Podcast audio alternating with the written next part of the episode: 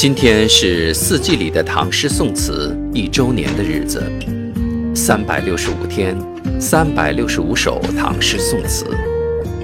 行走在唐诗宋词的四季里，是金风玉露一相逢的喜悦，是晴空一鹤排云上的疏旷，是留得枯荷听雨声的情致，是从菊两开他日泪的悲凉。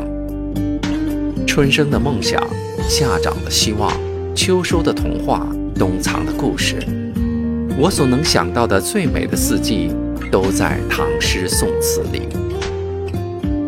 今天特别为大家奉上明代吴瑞龙的作品《情诗》：